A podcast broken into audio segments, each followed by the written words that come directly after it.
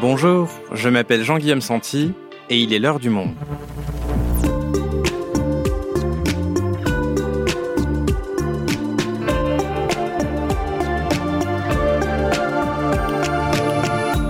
Aujourd'hui, vous ne savez pas quelle série regarder en ce moment, pas de panique. Audrey Fournier et Thomas Sautinel, les spécialistes séries du monde, en ont sélectionné trois pour vous.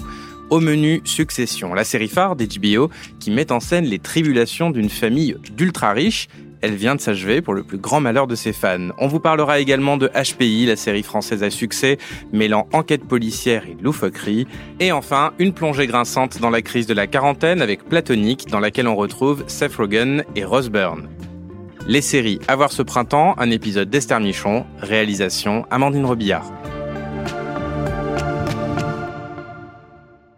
Bonjour Thomas, bonjour Audrey. Bonjour Jean-Guillaume. Bonjour Jean-Guillaume. Alors, comme d'habitude dans nos épisodes séries, on démarre par une session rattrapage des dernières actualités du monde des séries. C'est parti.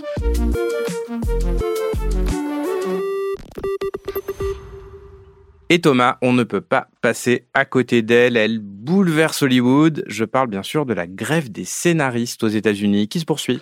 Oui, ça fait plus d'un mois qu'elle a commencé. Elle a commencé euh, début mai. Elle risque de s'intensifier si, comme c'est probable, les réalisateurs et les acteurs se mettent en grève à leur tour. C'est une grève qui est euh, un peu étrange du point de vue du monde des séries. C'est-à-dire que le monde des séries est en pleine expansion, il y en a de plus en plus. On se dit que les scénaristes devraient être aux anges, ils ont du travail, euh, ils ont des possibilités infinies. Or, en fait, c'est un peu le contraire qui se produit. C'est-à-dire que l'économie des plateformes qui est euh, à l'heure de l'austérité les contraint à des sacrifices, c'est-à-dire que là où il y avait des writers' room qui réunissaient des équipes de scénaristes autour du showrunner, équipes de scénaristes qui non seulement concevaient la série lors de brainstorming très longs écrivait chaque épisode, mais en plus suivait sur le plateau. C'est ce que Jesse Armstrong, le créateur de Succession, nous a récemment expliqué dans l'interview qu'on a recueilli Audrey et moi. Ils sont sur le plateau tous les jours pour euh, amender les scripts, etc. Or, maintenant, ce que veulent imposer les plateformes, ce sont des mini-rooms qui réunissent peu de scénaristes pendant très peu de temps et ensuite tout leur échappe et ils sont payés uniquement sur le travail effectué à ce moment-là et non pas les droits dérivés dont ils bénéficiaient par le passé. Alors, mis à part une hausse de leur rémunération, que réclament-ils exactement et quelles sont les séries touchées par cette grève? Ils réclament d'une part une renégociation de ces euh, droits dérivés, ce qu'on appelle les residuals euh, dans le jargon de Hollywood. D'autre part, il demande, ça on en a parlé je crois dans un précédent épisode, qu'on prenne en compte l'arrivée de l'intelligence artificielle, de l'AI, et ça touche beaucoup de séries. Alors, à commencer par les plus connues, Stranger Things, dont le processus est bloqué. La troisième saison de Yellow Jackets, l'écriture s'est arrêtée au bout d'une journée. Andor, qui est en cours de tournage, a pour défaut d'avoir pour showrunner le scénariste. Donc, en tant que scénariste, Tony Gilroy ne peut plus mettre les pieds sur le plateau d'Andor et on ne sait pas ce que ça va donner, si la série va lui échapper ou si elle va être retardée. Mais on peut s'attendre à quelques hiatus assez importants entre les saisons. Ok, il faudra donc peut-être s'armer de patience pour les fans des séries concernées. Audrey, on parle maintenant d'un rebranding, comme on dit, qui n'a pas plu à tout le monde. Oui, c'est un rebranding qui passe mal pour HBO. HBO, vous savez, c'est la chaîne américaine qui a pendant longtemps incarné la puissance du câble, grâce entre autres à un modèle créatif qui consiste à donner à la fois de l'argent et de la liberté aux scénaristes. Alors c'est un modèle qui a donné quelques-unes des plus grandes séries des 20 dernières années. Hein. Vous les connaissez, The Wire, Les Sopranos, Game of Thrones et Succession qui vient de se terminer, entre autres. Mais HBO est comme les autres plateformes. C'est une plateforme qui a besoin de capter de plus en plus d'abonnés pour être rentable vu que les temps sont durs.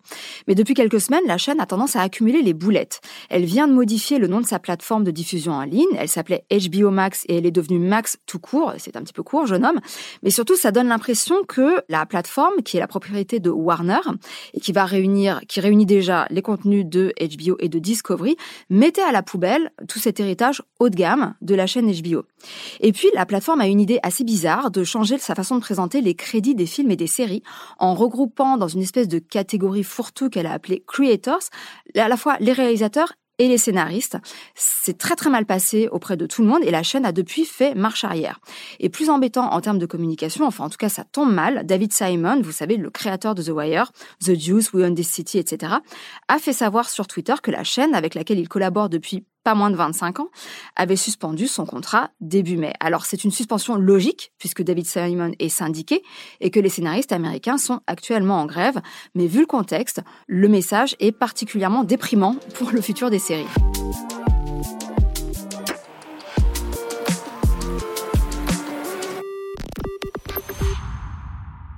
Et c'est parti pour votre top 3 de ce printemps et on commence par une série américaine, Platonique, qui met en scène la crise de la quarantaine d'une mère au foyer et d'un jeune divorcé. Sur le papier, rien de bien original a priori, mais ça t'a beaucoup plu Audrey, pourquoi? Ce qui est intéressant dans Platonique, ce sont ses créateurs. Derrière, on retrouve Nicolas Stoller et Francesca Del Banco. C'est un couple à la ville et Nicolas Stoller avait réalisé Sans ça, rien ne va et Nos pires voisins.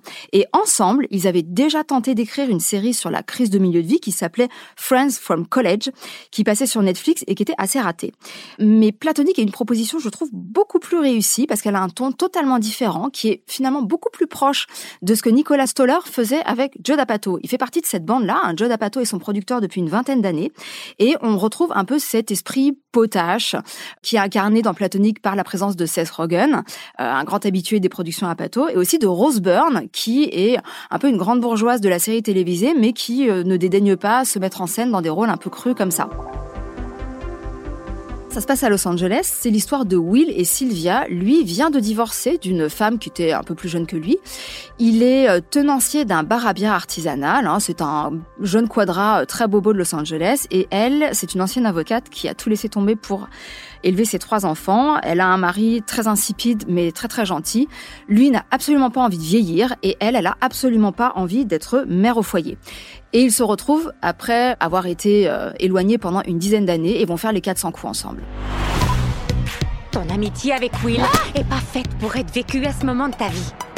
Putain de merde C'est typiquement ce que vit une femme à ce moment-là. On dirait deux adolescentes. Vous avez toujours eu une relation malsaine et destructrice. Notre relation n'est pas destructrice, que je sache. Non, c'est même l'inverse. Elle dit n'importe quoi. Ouais, on est constructif. On construit.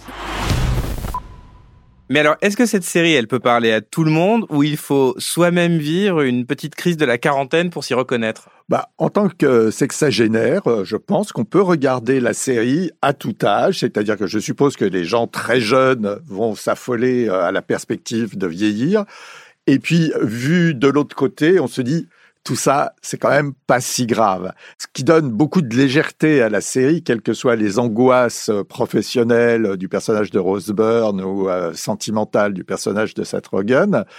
Et puis, surtout, ce dont on peut profiter à tout âge, c'est la qualité du duo.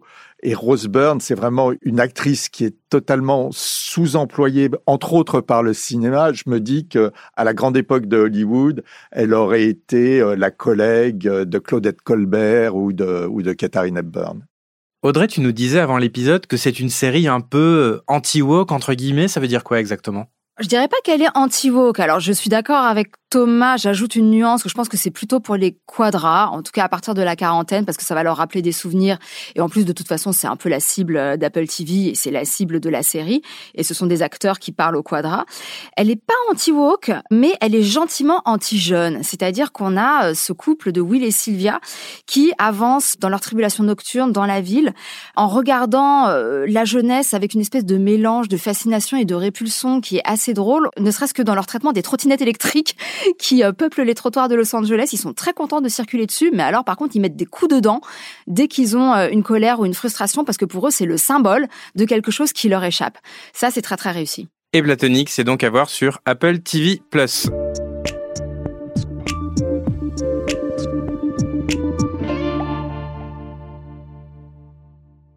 On passe maintenant au retour de la série HPI sur TF1, Audrey Fleurot y campe toujours le personnage de Morgane Alvaro, une brillante femme de ménage recrutée par la police criminelle pour résoudre des enquêtes grâce à son haut potentiel intellectuel, son HPI donc. Alors qu'est-ce qui rend cette série savoureuse même après trois saisons, Thomas? C'est le pitch originel qui euh, démontre sa, sa force euh, au fil des saisons, c'est-à-dire cette idée d'une femme euh, extrêmement intelligente, extrêmement douée dans un certain domaine qui est celui de l'observation, de la déduction. Elle pourrait être scientifique si elle ne s'était pas mise au service de la police et qui est en même temps totalement incapable de gérer sa vie personnelle. Donc elle se débat dans ses affaires amoureuses, dans ses affaires familiales. Elle fait en général le contraire de ce qu'il faut faire. Elle a un sens euh, de la socialisation assez faible et Audrey Fleurot lui donne une énergie, elle en fait des tonnes, mais un peu comme les grandes héroïnes des séries, euh, un peu comme Samantha dans, le, dans Ma sorcière bien-aimée ou euh, comme Lucille Ball euh, dans I Love Lucy. C'est vraiment un personnage qui emporte tout. Je te rétorque pourquoi nettoyer un cahier à l'hypochlorite de sodium? Regardez l'évier là. La plupart des chats squattent autour. Vous savez pourquoi? Parce qu'il pue la javel. Et que la javel a un pH très proche de celui de l'urine des chats. Donc il kiffe. Hein, vous kiffez Bon, oui, vous kiffez. Et qui, euh, en plus, se glisse dans un format très français qui est celui de l'enquête policière, euh, une enquête par épisode. Et ce formatage-là de la série policière, c'est plutôt une contrainte ou alors ça sert la série? Alors, je suis un peu euh, ambigu euh, par rapport à cette question.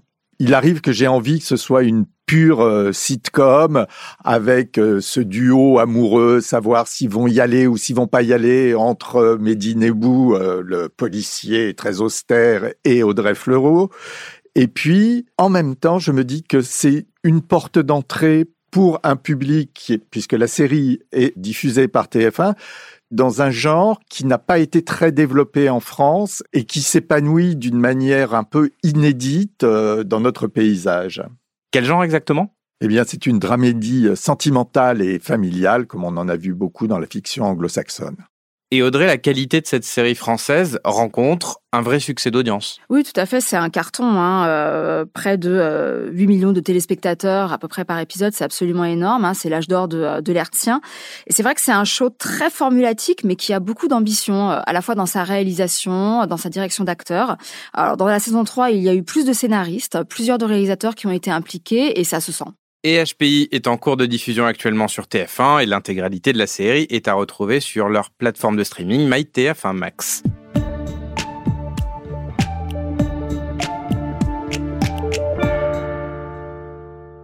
Et on en arrive à la dernière série coup de cœur de ce printemps et pas des moindres puisque sa dernière saison a fait couler beaucoup d'encre. Je parle de Succession, la série phare d'HBO. Elle vient de se conclure donc pas trop dur de dire au revoir à la famille Roy, Audrey et Thomas? Ah si, on est triste.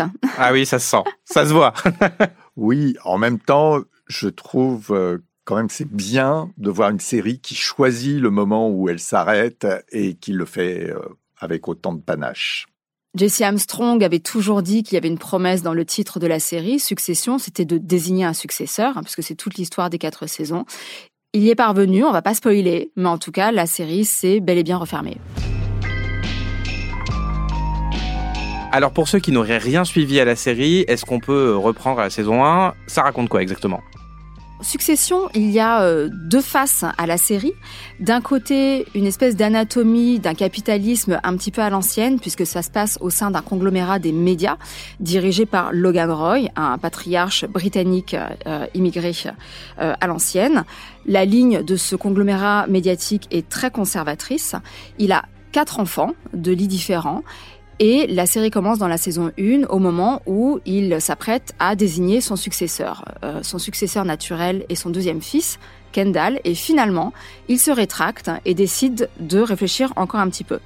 Et les quatre saisons sont l'histoire de cette succession difficile, de cette désignation de l'héritier naturel, de celui qui est le plus proche de Logan Roy. Et on en arrive à cette deuxième facette de la série qui est l'examen de ce que fait le manque d'amour, puisque les enfants Roy ont été extrêmement peu aimés par leurs parents, à la fois leur père et leur mère qui ne s'occupent plus d'eux depuis longtemps, et comment ce manque d'amour les a blessés et les a façonnés dans ces personnages absolument odieux qu'on a adoré suivre pendant quatre saisons. C'est des personnages détestables, mais on éprouve une forme d'empathie, c'est ça? Oui, et ça c'est le miracle de la série, j'ai envie de dire. C'est-à-dire que c'est une histoire qui ne peut se déployer que sur le temps long, le temps qu'on voit ces blessures, qu'on ressente de l'empathie avec eux, qu'on finisse par comprendre pourquoi ils vont euh, à tel point se euh, lutter les uns contre les autres plutôt que de s'allier pour mener le conglomérat vers sa fin. On ne la dévoilera pas, mais c'est une fin tragique. Et alors toi Thomas, par contre, ton empathie, elle s'est un peu usée avec cette dernière saison? C'est vrai, et je pense que c'était un peu voulu, c'est-à-dire que les acteurs restent euh, à un niveau comme euh, il n'y en a pas eu dans les séries depuis très longtemps, peut-être depuis The Wire ou Les Sopranos. Ils ont construit leurs personnages au fil des saisons et là, ils les poussent à leurs limites et ces limites sont à la fois euh, morales, mais aussi de courage euh, tout bête, de décision. Enfin, ces gens-là se fracassent sur le destin auquel ils étaient promis. C'est quelque chose qui est euh, à la fois euh, affreux à regarder et fascinant. Et Thomas, tout au long de la série, on reste uniquement dans cette bulle d'ultra riches? On reste entre ultra riches, mais la bulle finit par éclater. Les ultra riches influent sur le destin du commun des mortels. On le voit très bien dans l'influence du trust euh, Westar Royco sur l'issue de l'élection américaine dans un des épisodes de la saison. Mais en même temps, le monde réel agit sur le destin de ces ultra-riches parce qu'il y a des tendances lourdes, parce qu'il y a de nouvelles puissances qui viennent remplacer les anciennes et qui transforment des destins de privilégiés en tragédies.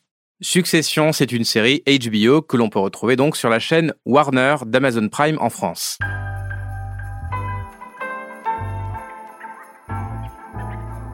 Et on termine cet épisode avec les séries qui vont sortir prochainement et que vous avez dans vos radars. Alors qu'est-ce qu'il faut surveiller ce mois de juin, Thomas et Audrey? Eh bien, on peut commencer par The Idol, hein, qui sort euh, aujourd'hui 5 juin.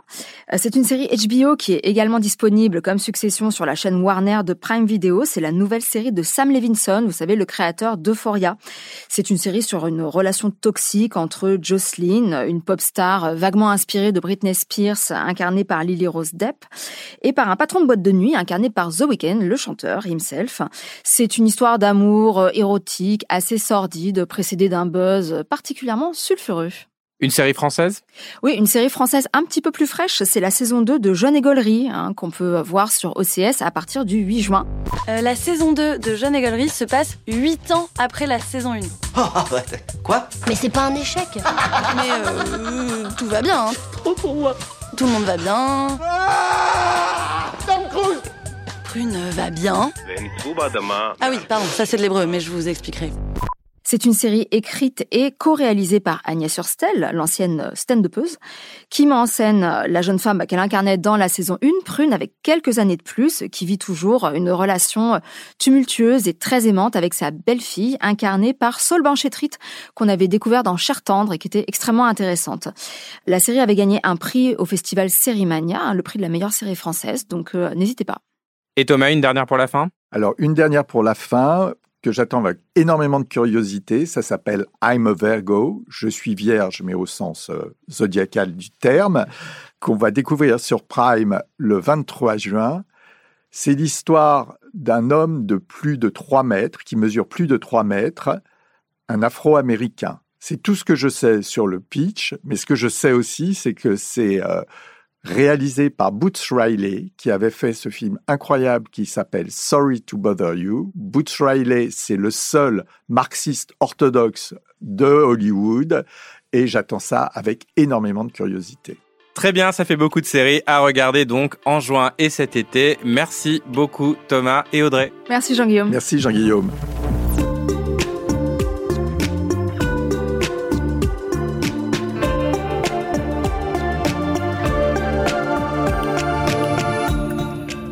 Et vous pouvez retrouver la liste des séries que nous avons évoquées sur notre site et accéder à toutes les critiques d'Audrey Fournier et Thomas Sautinel en allant vous abonner sur notre site. C'est la fin de l'heure du monde, le podcast quotidien d'actualité proposé par le journal Le Monde et Spotify. Pour ne rater aucun épisode, vous pouvez vous abonner gratuitement au podcast sur Spotify ou nous retrouver chaque jour sur le site et l'application lemonde.fr. Si vous avez des remarques, suggestions ou critiques, N'hésitez pas à nous envoyer un email à l'heure du monde, @lemonde.fr. L'heure du monde est publiée tous les matins, du lundi au vendredi. On se retrouve donc très vite. À bientôt.